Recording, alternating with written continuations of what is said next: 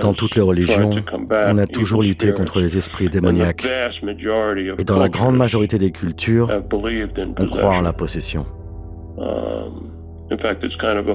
En réalité, c'est une particularité de notre monde moderne de ne pas croire à ces choses-là.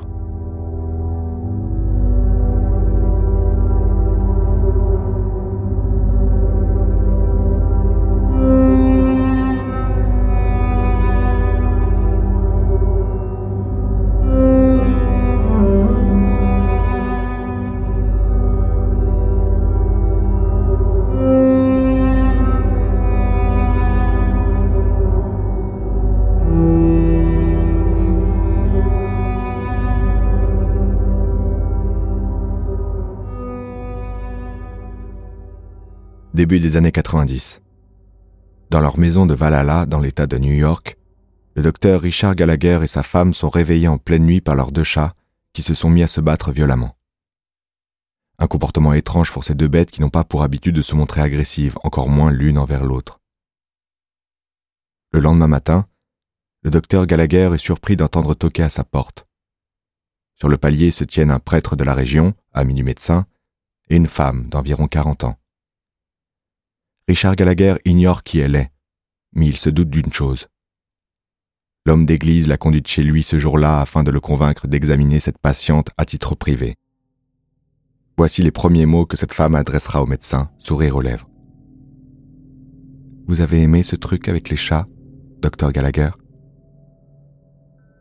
Pour des raisons de confidentialité, Richard Gallagher la surnommera simplement Julia. Elle reste à ce jour le cas le plus mystérieux et terrifiant auquel il n'a jamais eu affaire. Elle marquera jamais sa carrière, sa vie entière.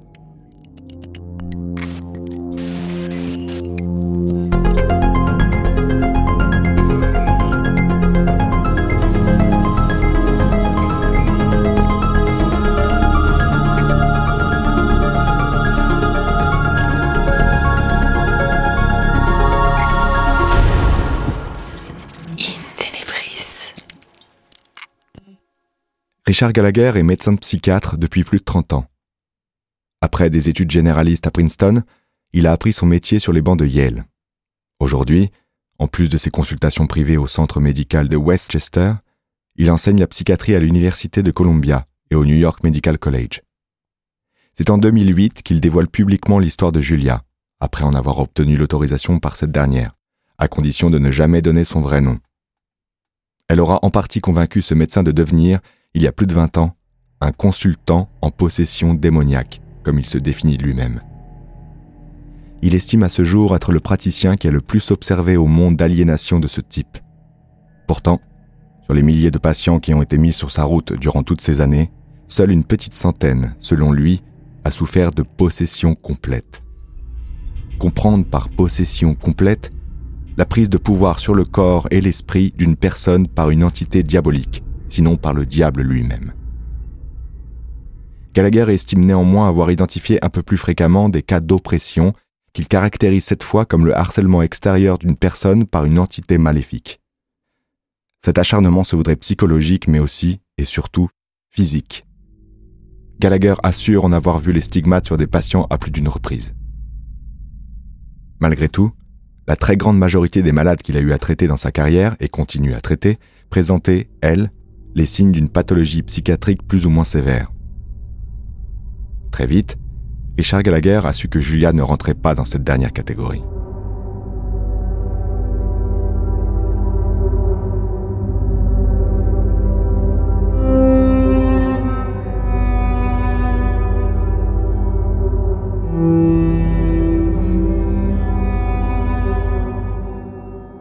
C'est Julia elle-même qui est allée chercher de l'aide auprès d'un prêtre local, qui a contacté un prêtre exorciste, un ami de Gallagher donc, qui à son tour a sollicité le psychiatre. À cette époque, se souvient-il, une affaire avait suffi à déclencher dans le pays l'hystérie collective au sujet des pratiques sataniques. Celle de l'école maternelle McMartin à Los Angeles, qui fut suspectée d'avoir abrité et couvert de nombreux abus sexuels ritualisés sur de jeunes enfants. Les accusés bénéficieront finalement d'un non-lieu en 1990, au terme de ce qui deviendra à ce moment-là le procès le plus long et le plus coûteux de l'histoire des États-Unis. Alors, lorsqu'il aperçoit Julia pour la première fois, avec ses jupons noirs et ses yeux charbonneux, Gallagher se rappelle avoir été sceptique.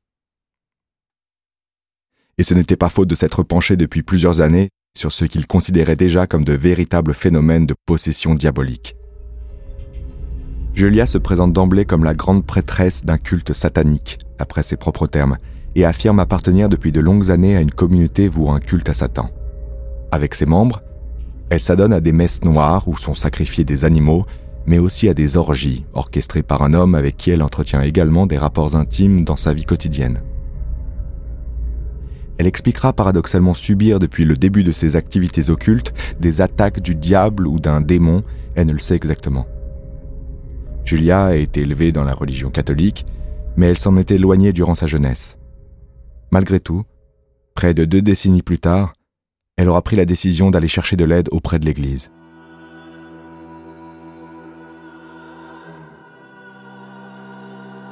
Julia déstabilisera instantanément Gallagher en évoquant la bagarre nocturne entre ses chats.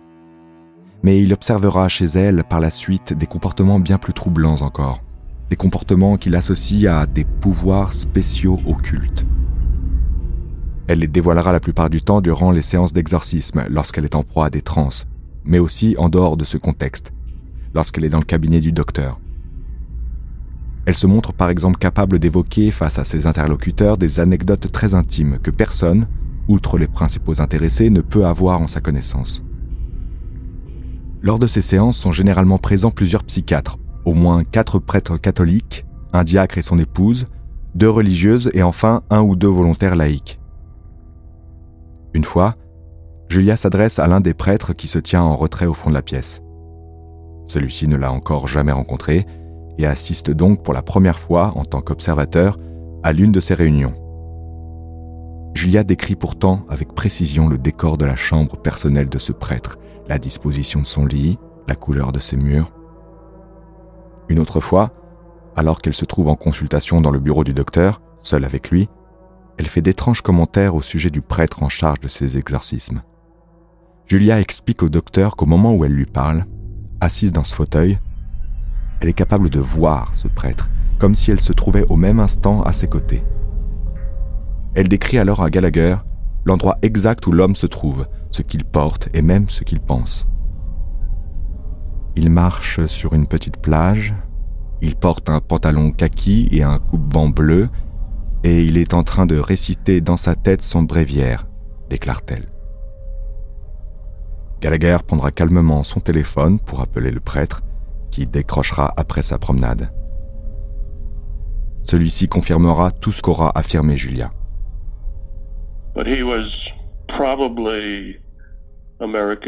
Il était probablement, pour moi, l'un des exorcistes les plus importants des États-Unis à cette période. Et encore une fois, c'était l'un de mes très bons amis. Et elle m'a dit un jour que le monde démoniaque détestait ce prêtre. Um, elle m'a dit, je garde un œil sur lui. Alors j'ai répondu, qu'est-ce que tu veux dire par là? Elle m'a lancé, souvent je le vois. J'ai le pouvoir de le voir.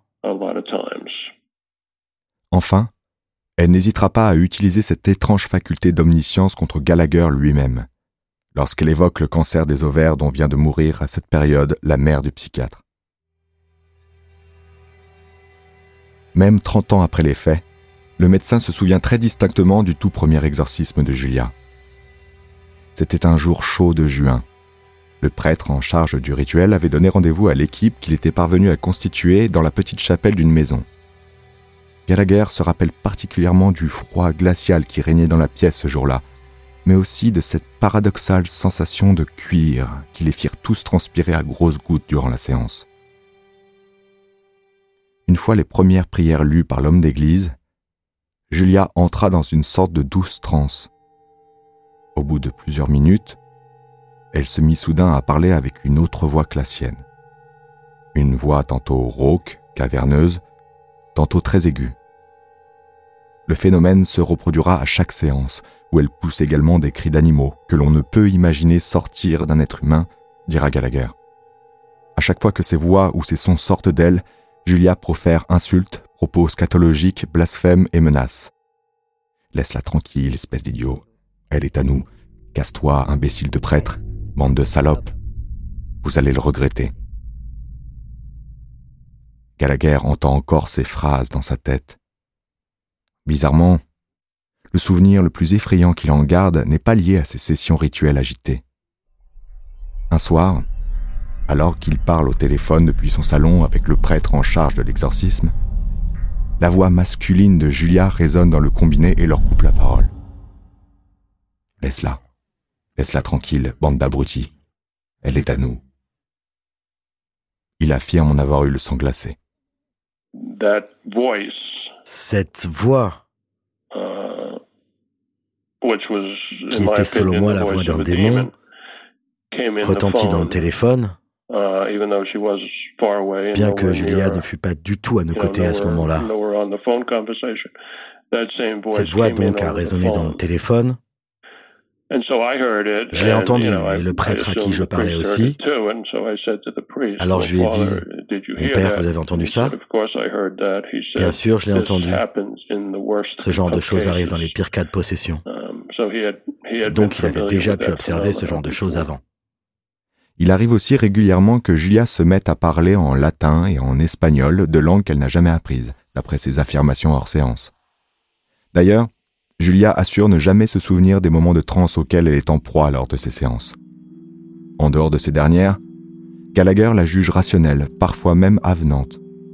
En tout cas, certainement pas atteinte de schizophrénie ou d'un trouble dissociatif de la personnalité ou trouble de la personnalité multiple, une pathologie que la psychiatrie n'a pas encore référencée à l'époque, même si certains médecins admettent déjà son existence.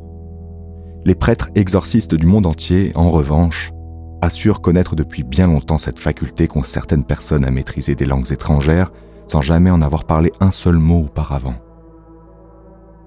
Depuis plusieurs siècles, elle fait partie des symptômes classiques de possession démoniaque, à l'instar du rejet des objets et symboles religieux. Gallagher explique que Julia réagissait très violemment au contact de l'eau bénite. Pour la tester, l'équipe l'aspergea parfois avec de simples gouttes d'eau présentées comme bénites.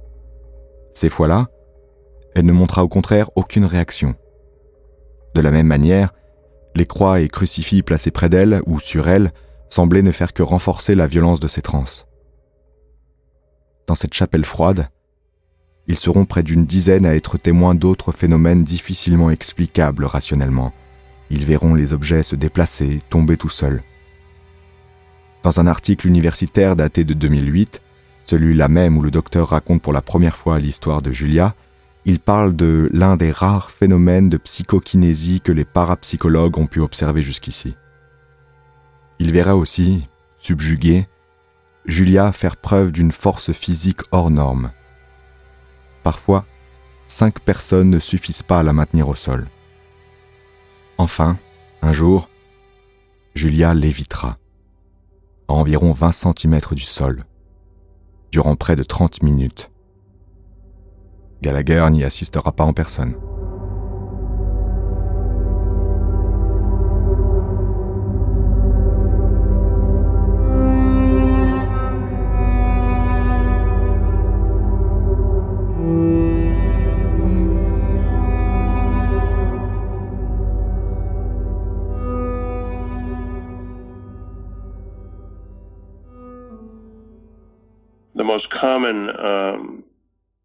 La critique la plus courante que l'on puisse faire à propos de ce genre d'observation, observation qui dans ce cas précis compte 7 ou 8 personnes.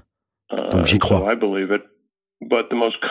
Cette uh, critique, c'est pourquoi personne n'a-t-il filmé la scène?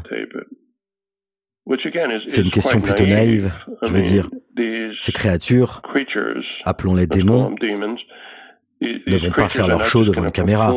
Je suis absolument convaincu que dans certains cas, des exorcistes me l'ont dit, dans certains cas très spectaculaires, des cas qui ont pu être filmés, uh, plus tard, les bandes vidéo étaient vierges. Elles étaient effacées. Encore une fois, les démons ont la capacité d'interférer avec des moyens de communication électronique. Au total, huit sessions d'exorcisme seront organisées pour Julia. C'est elle qui en fera la demande et c'est aussi elle qui souhaitera y mettre fin, sans que celle-ci n'ait porté leurs fruits. Pour Richard Gallagher, l'échec était prévisible. Si une part de Julia avait envie de guérir, si tant est que l'on puisse parler de guérison, une autre jouait clairement dans l'autre camp. Après un an de silence, Julia rappellera le docteur pour le convaincre de l'aider à nouveau. Au téléphone, elle lui révélera aussi qu'elle est atteinte d'un cancer et qu'elle va bientôt mourir. Gallagher et son équipe lui proposeront, malgré leur réticence, de poursuivre les séances tant que son état physique le lui permet. Je vais y réfléchir, finira-t-elle par répondre. Après cet échange, il n'entendra plus jamais parler d'elle. Aujourd'hui, Richard Gallagher pense que Julia est décédée depuis bien longtemps. Dans quelle souffrance psychologique, il l'ignore.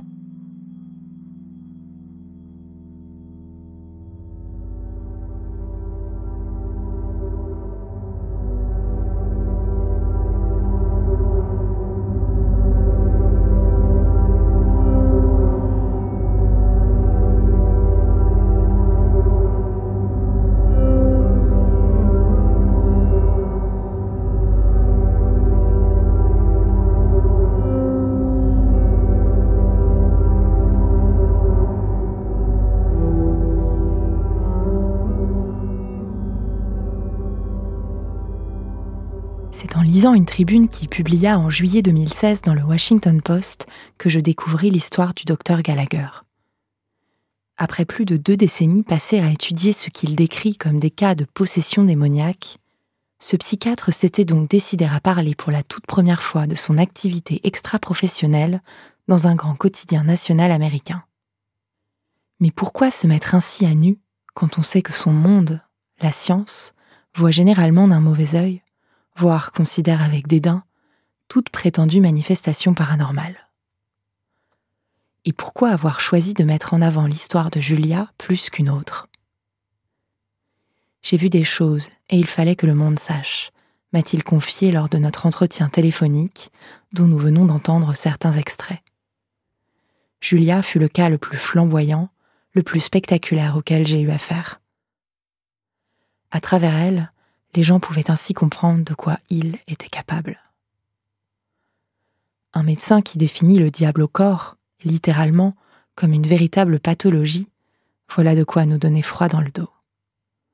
De là à constituer une preuve que le mal, celui avec une majuscule, peut s'emparer d'un corps et d'un esprit? Peut-être pas. Pour tenter de trouver des réponses aux nombreuses questions que pose le récit de Richard Gallagher, j'ai fait appel à deux hommes pour qui le diable n'a plus de secret. Alberto Velasco, psychiatre et psychanalyste à l'hôpital Sainte-Anne, et Maurice Bello, prêtre exorciste du diocèse de Paris de 1994 à 2008. Pendant plus de vingt ans, ils ont travaillé main dans la main pour savoir qui est vraiment cet ange déchu, et surtout, de quoi souffrent ceux qui se prétendent habités par lui. De leur collaboration est aussi né un ouvrage, le diable, l'exorciste et le psychanalyste, paru il y a un peu plus d'un an aux éditions Favre. Alberto Velasco, avant de revenir sur l'histoire de Julia, est-ce que vous pouvez nous expliquer comment vous, médecin psychiatre, en êtes venu à épauler un prêtre exorciste en plein Paris au XXIe siècle? Oui, bien volontiers. Un jour, dans ma pratique de psychiatre à l'hôpital Sainte-Anne, euh, je travaillais à l'époque au centre d'accueil des crises de la rue Garancière et on nous transmet un message à mon collègue Jean-Luc Marcel et moi-même, un message assez étonnant. Un homme qui se présentait comme l'exorciste de Paris demandait à ce qu'on travaille avec lui. Euh, grand étonnement, évidemment, de notre côté, parce que d'une part, euh, un exorciste demandait de l'aide, ça voulait dire qu'il avait des choses devant lui qui pouvaient nécessiter euh, être à plusieurs. Et puis deuxièmement, que on ne savait pas si c'était une blague, si c'était un collègue qui nous fait tester, ou si c'était un journaliste comme vous qui voulait savoir quel était notre degré de réactivité, ou tout simplement un patient qui voulait aussi nous tester. nous avons décidé de nous rendre à, cette, à ce rendez-vous et euh, nous avons euh, rencontré une équipe euh, extraordinaire avec euh, un prêtre Maurice Bello qui était accueillant, chaleureux et, et nous a convaincus qu'il y avait là de quoi travailler ensemble, alors qu'on avait une certaine crainte, petit étonnement de, de, de l'idée de travailler avec un exorciste. Mais on, on est sorti de là, moi particulièrement, avec des questions. Et c'est ces questions-là qui m'ont permis de continuer à travailler avec euh, Maurice Bello. Et vous, Maurice, qu'est-ce qui vous a amené à travailler avec Alberto? Je venais de recevoir la fonction de prêtre exorciste du diocèse et de l'île de France. Et comme prévu par le rituel officiel de l'Église catholique, il nous est conseillé de, comment dirais-je, travailler en collaboration avec des psychiatres. Ça, c'est depuis le nouveau rituel, celui de Vatican II, par rapport à celui de, je sais plus combien, 1614, celui du Concile de Trente, qui pouvait pas faire allusion à la psychologie et à la psychiatrie, puisque Freud n'était encore pas passé par là. Donc là, euh, donc moi j'ai cherché, euh, j'ai cherché un psychiatre, comme était dans le sixième arrondissement, les locaux où on, on opérait. Euh, voilà, j'ai appelé le centre de psychiatrie le plus proche, qui était celui-là. Mais concrètement, elle consistait en quoi cette collaboration? Bah, Cette collaboration consistait, pendant que j'étais en exercice, à, faire venir Alberto et quelques-uns de ses collègues de temps en temps là à, nos réunions. Nous on travaillait en équipe, on avait une réunion par semaine euh, de deux ou trois heures. L'équipe des consultants exorcistes, c'est-à-dire il y avait trois prêtres, dont moi qui étais le responsable. Il y avait quatre euh, quatre religieuses et six laïcs. Hein, qui étaient des écoutants spécialisés à l'écoute euh, par définition. L'écoute orientée, euh, diabolique, pas diabolique, anormale, paranormale. Alors donc nous, on travaillait ensemble, chacun recevait des personnes, et une fois par semaine, on faisait une, sorte de réunion qu'on appelle supervision, je crois, dans les milieux psychologiques, une réunion d'équipe pour mettre en commun tout ce qu'on avait vécu dans la semaine. Et c'est à cette réunion-là qu'on a convié Alberto, qui a accepté de venir plusieurs fois, enfin régulièrement. Et c'est après qu'on a mis en forme, nous, le, le contenu de ces échanges. Alors, et, moi, je me souviens très bien comment les choses se, sont passées. Au début, ben c'était une collaboration à laquelle je ne m'attendais pas. On n'avait jamais imaginé, moi, j'avais jamais imaginé travailler avec un exorciste, encore moins étudier le thème du diable. Euh, ça a été très facile de travailler avec euh, Maurice et avec son équipe parce que euh, nous avons petit à petit forgé un cadre de pensée. Un cadre de pensée où ne primait ni l'aspect religieux ni l'aspect psychique. On, parlait de ce que la personne disait et on avait euh, évidemment une règle d'or, c'est que c'était dans l'anonymat le plus absolu, euh, et pour observer effectivement des limites que la pratique t'imposait, pour réfléchir, avancer dans la réflexion et la connaissance de, de ce type de, de, de, situation. Vous aussi, vous venez d'entendre ce récit que j'ai tissé à partir de ce que m'a raconté le docteur Gallagher. Qu'est-ce qu'est-ce qui vous inspire? Alors, moi, ce qui m'inspire ce, ces propos, c'est d'une part euh, un grand étonnement de comment euh, ce psychiatre est parti d'une énigme euh, que cette femme euh, visiblement a posée, euh, déjà avec l'histoire de, des chats qui se sont bagarrés la nuit, et comment il est il est pris par euh, la surprise que ça produit chez lui, de ses associations et de sa manière d'entendre ce qu'elle dit, jusqu'à la fascination qui a fait de cet homme un homme autopossédé. Je suis quand même étonné de voir qu'il peut arriver à des propos aussi euh, radicaux. Parler de possession démoniaque, c'est ce n'est pas un diagnostic médical. C'est plutôt les prêtres qui diraient ça. Euh, et donc cette énigme-là, parce que les cliniciens peuvent être face à des énigmes. Euh, on n'est pas obligé de dire que c'est le diable, quand te dit Maurice. C'est la première chose qu'on évite de dire tout de suite. C'est plutôt dire, ben, je ne sais pas, on va voir. Maurice, vous avez plusieurs fois levé les yeux au ciel pendant le récit. Qu'est-ce que vous en avez pensé? Moi, je trouve qu'il s'est fait posséder par Julia. Et très rapidement. Enfin bon, il n'y a aucun recul, aucune distance dans ce qu'il raconte. C'est, ça me paraît à la fois, oui, naïf. Oui, c'est le mot le premier qui me vient, quoi. Euh, moi, la première chose que j'ai appris quand j'étais nommé exorciste de mon prédécesseur, qui avait une longue expérience et qui était un très bon théologien, c'est personne ne peut posséder personne. Hmm.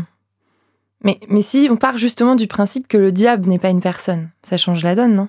Est-ce que quelqu'un qui n'est pas une personne peut posséder une personne? Moi, je pense que non. On peut pas posséder une personne. Il peut posséder des objets, mais je sais pas ce qu'il en aurait à foutre. Mais des personnes, c'est impensable pour moi. C'est a priori. Une personne reste libre dans le fond de son intimité. C'est toujours une part de liberté qui reste dans l'individu que même le diable ne peut pas, ne peut pas obséder, mais même pas Dieu, parce que je suis fait d'une façon telle qu'après, ma liberté reste le point central de ma, de, de, de, ma personnalité. Alors rentrer dans tout ce jeu-là et accepter comme une théorie non, ou un fait, possession démoniaque, comme si ça posait pas de question, alors que le rituel n'emploie le rituel officiel, je dis bien, n'emploie même plus ce mot-là, qui a été remplacé dans les, dans les évolutions récentes par le mot obsession. Hein, mais le mot même posséder, possessiones, il est, je crois, il existe deux fois dans le rituel officiel. Alors pourquoi c'est les psychiatres qui se mettent à, recourir à ça là Je ne sais pas bien. Mais ça, ça me gêne beaucoup. Oui, j'entends bien. Mon étonnement, ce serait qu'il associe les deux mots.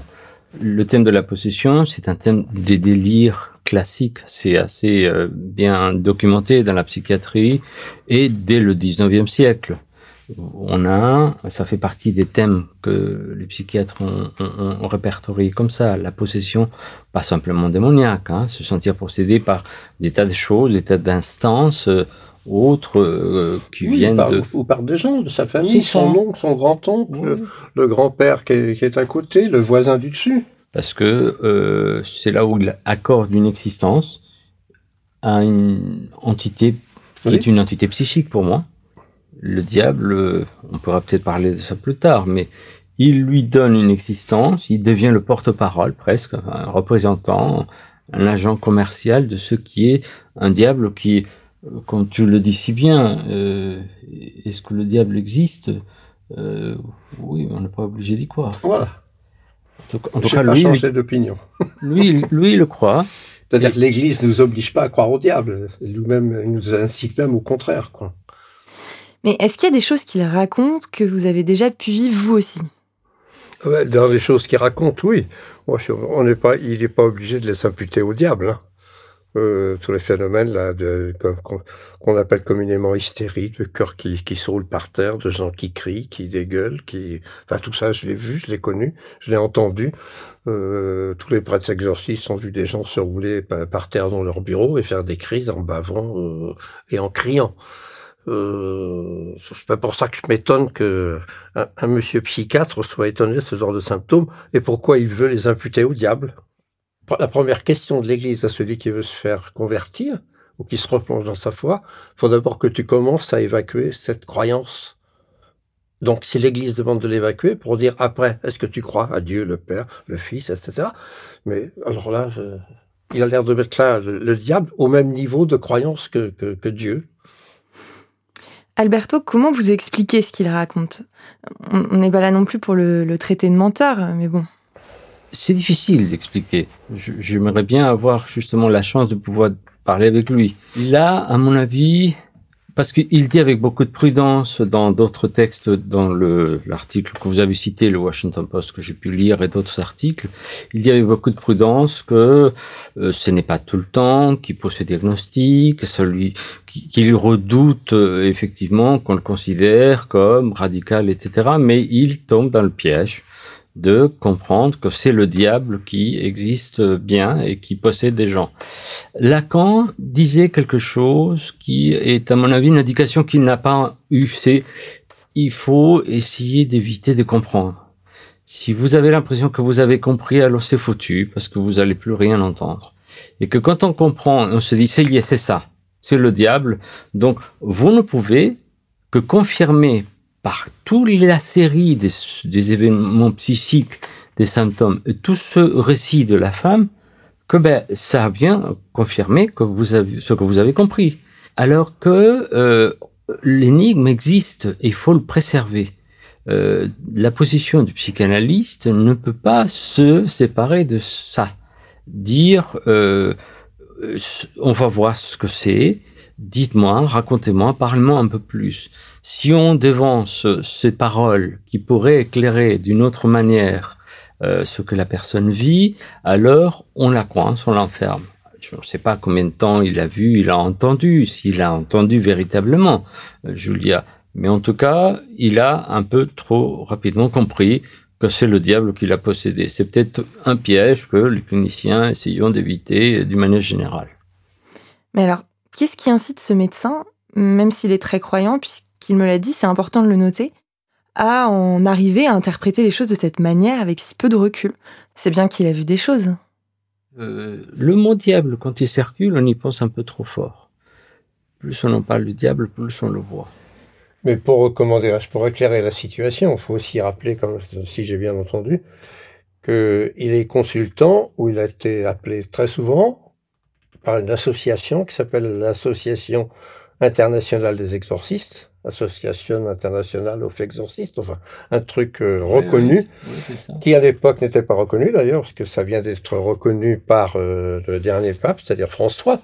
Donc à l'époque de tout ça, là, comment dirais-je, c'était une association d'un certain nombre de prêtres exorcistes qui voulaient absolument faire passer dans le dogme que le diable était euh, comme un dogme de la Trinité, comme une, une croyance forte. Alors ils ont, il y a eu toute une organisation euh, militante là, pour imposer l'exorcisme, le rite d'exorcisme, comme un sacrement. C'est-à-dire il y aurait un huitième sacrement qui, aurait dû être l'exorcisme. Alors toute cette association, et elle existe encore, hein, euh, est, très diabolisante, comme on dit. Alors qu'un autre courant dans l'Église entière est appelé, là aussi c'est un peu radical, mais psychologisante. Ça ne veut pas dire que, comment dirais-je, les psychologisants ne croient pas à l'influence du diable sur une personnalité, mais ça veut dire que d'emblée, c'est pas tout imputé au diable, alors que lui, s'il était consultant de cette association internationale des exorcistes, par définition, tout ce qu'il racontait, c'était le diable. C'est-à-dire qu'il a pu être aussi influencé par tout ce courant-là. C'est aussi la question de savoir euh, comment est-ce qu'on est arrivé à appeler diable quelque chose. Euh, au diable, on lui reconnaît des attributs un peu particuliers. Le diable sait, le diable a des pouvoirs, et le diable plus à l'excès et à l'interdit, à la transgression. Et euh, il faut quand même dire qu'on peut l'appeler autrement. Le diable, euh, on peut dire que c'est peut-être aussi un peu un équivalent ou un effet de l'inconscient. C'est vrai que l'inconscient c'est des choses que nous ne savons pas toujours, que l'inconscient fait faire des choses que nous ne voulons pas faire, que l'inconscient pousse parfois à l'excès, voire la transgression de l'interdit, et que donc c'est peut-être aussi une des bonnes raisons pour lesquelles il y a pas mal de gens qui se disent mais ça existe bien, je le sais, je l'éprouve, je le vois. Le voir peut-être pas, mais le sentir. À mon avis, il a regardé le film L'Exorciste. Parce que dans le film L'Exorciste, il est exactement question de ça le psychiatre Carras euh, dit à un moment donné euh, qu'il est ému d'entendre que la, la, la, la femme qui s'appelle Reagan, Reagan en anglais, lui dit quelque chose qui le trouve parce que elle sait la cause du décès de sa mère. Donc, on peut, peut pas exclure que ça soit quelque part dans l'inconscient comme ça peut nous arriver à nous tous, de sans le savoir, encore une fois, mais on fait des liens associatifs, on se dit, tiens, c'est ça. Tout ce qu'il définit là, euh, en, les explicitant, c'est les critères officiels du rituel. Alors il ne peut les savoir, lui, parce que c'est pas la disposition des psychiatres, il peut le savoir que par son association internationale des exorcistes. Donc après, lui, il cherche des exemples pour illustrer que la force herculéenne, ça en fait partie. Parler des langues inconnues, ça fait partie. Avoir le don de divination, ça fait partie. Euh, bon. Donc lui, dans tout ce qu'il entend, après, il met sa grille d'observation de ça, c'est diabolique. Moi, je n'ai jamais interpellé le diable, euh, expliqué aussi dans le bouquin, même pour lui dire de foutre le camp, parce que, comment dire, je lui donnais une existence. Et je vois pas pourquoi lui, dont la constitution profonde, son être, c'est d'être la négation de Dieu, d'être le révolté, enfin celui qui refuse d'obéir. Je sais pas pourquoi il va se mettre à obéir à, Monsieur Gallagher ou, au prêtre exorciste avec qui il travaille. Enfin, ça me paraît impensable que le diable puisse obéir à une créature, même prêtre exorciste, alors qu'il refuse d'obéir à Dieu. C'est pour ça qu'il est devenu le diable. C'est alors, dans le rituel, c'est pareil. Là, c'est pour ça que les diabolisants, les psychologisants, les diabolisants, ben, ils font le rituel qui cause au diable, en disant Satan, va-t'en, etc., avec des imprécations impures, euh, cesse de torturer cette âme, etc. Euh, la formule des, comment des psychologisants, qui est aussi dans le rituel, les deux, les deux y sont, hein, c'est la formule qu'on dit euh, déprécative, c'est-à-dire on prie Dieu, si j'ose dire, de faire son boulot de Dieu occupe-toi de maîtriser le diable, ça c'est ton boulot. Nous, on, s'adresse à toi, que c'est toi le créateur, c'est toi le patron. Est-ce qu'il n'y a pas non plus une différence de croyance, de culture entre la France et les États-Unis par rapport à la question du diable et plus largement par rapport à tout ce qui a trait au surnaturel? Il faut savoir que selon un institut de sondage américain et qui fait des sondages internationaux, euh, qui s'appelle Gallup, euh, autour de 61% de la population américaine croit au diable et une quinzaine, 15, autour de 15% de plus euh, ne l'exclut pas. Donc ça veut dire plus de 7 personnes sur 10 peuvent pensent que le diable peut exister. Euh, ce, ces chiffres, et on peut dire pour s'amuser ou avec le jeu de mots, Lucifer chute à 33% en France.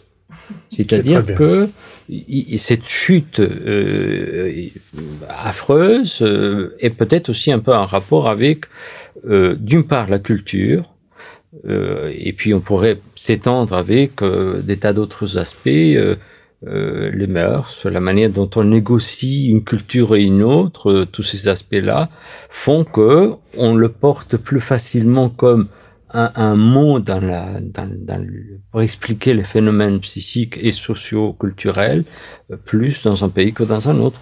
Les dogmes de la foi catholique sont quand même les mêmes partout. Et le rituel il est le même aux États-Unis. Hein. C'est un rituel qui est fait pour l'Église catholique universelle. Avec la différence, non, même pas la différence, avec le fait inévitable que les uns vont y accorder plus d'importance et d'autres moins. Mais c'est vraiment une question de, de pourcentage et de nuance. Hein. Avec Il ne faut pas ce qu'on gagne à imputer au diable des tas de trucs qui sont de notre responsabilité. C'est aussi ça qui m'inquiète, moi, en tant qu'éducateur. Tu te dis, bon, c'est le diable, donc tu t'en fous, toi, c'est pas de ta faute. Hein. Tu as une guerre, euh, c'est le diable. Euh, tu vas quand même tremper dans la guerre et gagner beaucoup de fric en faisant des armes, mais ça, on veut pas le savoir. C'est... Le diable a bon dos Oh oui, oui, oui, il oui, a large. très déresponsabilisant. Euh, j'ai envie de dire que avec le diable, ben, on, a à boire et à manger, on peut lui attribuer des tas de choses, c'est ce qu'on explique dans le livre. Justement, dans le livre, un chapitre complet pose une question, le diable est-il nécessaire? Je vous la repose donc aujourd'hui autrement, est-ce qu'on a besoin du diable? L'idée de dire le diable est nécessaire est une astuce, est un carrefour, est un nœud de signification il est nécessaire parce que il existe bien là depuis des millénaires, donc ça veut dire qu'il est utile. Donc c'est un premier registre simple à comprendre. Si on le garde, c'est parce qu'il est nécessaire pour quelque chose. Il est nécessaire aussi parce que il ne cesse pas. Et c'est là, euh, disons, un jeu de mots lacanien, un jeu de mots que Lacan emploie. Il ne cesse pas de se laisser sentir, de se faire sentir, donc encore une fois, je fais référence à ce que ça peut être l'éprouvé de l'inconscient, et il est nécessaire, euh, dans un autre registre, au sens euh, philosophique, qui est, euh, c'est une condition qui, qui, existe et qui ne peut pas être autrement. Il est nécessaire parce que dès lors que ben, nous sommes dans un monde où il y a une opposition binaire entre le bien et le mal, euh, ben, on peut pas, euh, on peut pas, et ça, je passerai la parole à Maurice, on ne peut pas dire que tout peut être porté euh, par Dieu. Pourquoi est-ce que Dieu laisse faire des choses qui ne sont pas si bonnes? Bah, Il faut bien quelque chose de l'autre côté pour expliquer ça, n'est-ce pas? Oui, mais il est nécessaire parce qu'il ne cesse pas, et à mon avis, il ne, il ne cessera jamais, quoi. J'ai pu m'entretenir avec un prêtre exorciste, le père Dominique Osnay, du diocèse du Mans, qui, contrairement à vous, Maurice, est convaincu que le diable peut posséder des gens comme Gallagher pense qu'il possédait Julia. En confrontant vos deux visions, j'ai l'impression qu'il y a une absence de position de la part de l'Église, en tout cas qu'elle laisse le choix. Est-ce qu'on peut être le, prêtre exorciste qu'on a envie d'être finalement? Absolument. Mais ça, je trouve que c'est plutôt bien. Mais récemment, si vous avez... Dieu merci, ça n'a pas été repris par les médias trop. Enfin, le pape, au moment où le pape il disait que le diable fallait en tenir compte, enfin, le pape actuel, François, et puis le, pape noir, c'est-à-dire le, supérieur des jésuites nouvellement nommé, là, qui vient d'arriver, avait fait, un discours qui n'était pas le contraire, mais qui disait que le diable, c'est un mythe universel qui n'a pas de, qui a de, la, qui, a de la, consistance dans le réel, mais c'est d'abord un mythe. Alors, le, précédent, Ratzinger, enfin, Paul euh, Benoît 16. Benoît XVI, lui, avait dit, a écrit carrément, le diable, c'est une, à qui on demandait si le diable était une personne, avait répondu et écrit même, le diable est une non-personne. Et que dit la Bible sur le diable, justement? Elle en parle très peu, la Bible. La Bible en tant qu'Ancien Testament. Euh, l'apparition du diable, comment dirais-je, démultipliée, c'est coïncide avec la venue de Jésus-Christ, quoi. Euh, comme s'il fallait un, adversaire à sa taille. Euh, et Jésus-Christ, celui qui effectivement fait énormément d'exorcismes. Mais l'exorcisme à l'époque, c'était pas la même conception que maintenant, puisqu'à l'époque, tout malade était considéré comme quelqu'un qui était possédé par un esprit. C'est-à-dire la cause de sa maladie organique venait d'un esprit qui l'habitait. C'était c'était l'anthropologie de l'époque. Donc, euh, si tu enlevais l'esprit de cette personne, tu la guérissais. Donc là aussi, il y a eu confusion euh, et mélange exprès entre Jésus guérisseur, Jésus thérapeute et Jésus chasseur de diable. Parce qu'il s'adressait à l'esprit mauvais, bah, avec différents noms. Hein. Il y avait Belzébuth, Asmodée, enfin, il y a des tas de noms du diable, ça c'est pas... Mais tout ça, c'est à partir de l'évangile quand même. Hein. Dans, dans la Bible... C'est-à-dire qu'à ce moment-là, on non, mais dans la les moyens de mettre des noms sur des pathologies, et donc en fait on appelait ça comme ça, quoi. Bah oui, c'était, il pouvait pas faire autrement. Jésus-Christ, là, c'était un humain de son époque. Euh, on lui amène quelqu'un qui est possédé, c'était dit d'ailleurs par un esprit impur, par je sais pas quoi. Euh, donc, donc on s'adresse à l'esprit et comme ça on enlève la maladie. Et c'est encore resté dans la mentalité d'un certain nombre de gens, ça. Mais dans la Bible, l'Ancien Testament, Dieu est responsable de ses actes. C'est-à-dire, on a, pas, on a inventé le diable beaucoup plus tard pour expliquer la partie mauvaise du monde. Hein.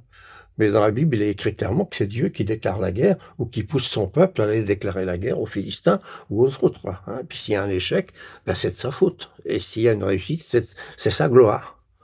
Puis après, on a inventé un personnage intermédiaire. Vu le mal, la, folie, les guerres comme on a maintenant, là, on dit, ça peut pas être Dieu. Hein. Alors, on, a, on quelqu'un, un espèce de sous-traitant maléfique de Dieu. Mais alors, à quel moment il commence à prendre de l'importance dans l'histoire? D'après Muschenbleck, c'est les moines qui ont, invité ça qui ont inventé ça dans leur solitude, là, vers, le Moyen Âge. Euh, si, vous, si vous vous souvenez du nom de la rose et tous ces trucs qu'on a mis en cinéma là, récemment, avec, euh, avec brillance là, efficacité. C'est-à-dire que tu peux pas te prétendre chrétien euh, si tu ne crois pas à la Trinité, l'incarnation, la rédemption, etc. Hein, c'est des dogmes précis. Euh, et le diable, il fait pas partie de ça le diable, il n'est pas dans le credo, ni dans le grand, ni dans le petit. Donc, euh, faut pas qu'on nous embête avec, comment dirais cette obligation de croire au diable. Alberto, pour revenir un peu à la psychanalyse, est-ce que vous avez déjà eu à traiter des personnes qui se prétendaient posséder, vous? Oui, bien sûr que j'ai eu affaire à des gens qui ont le sentiment d'être possédés pas forcément par le diable.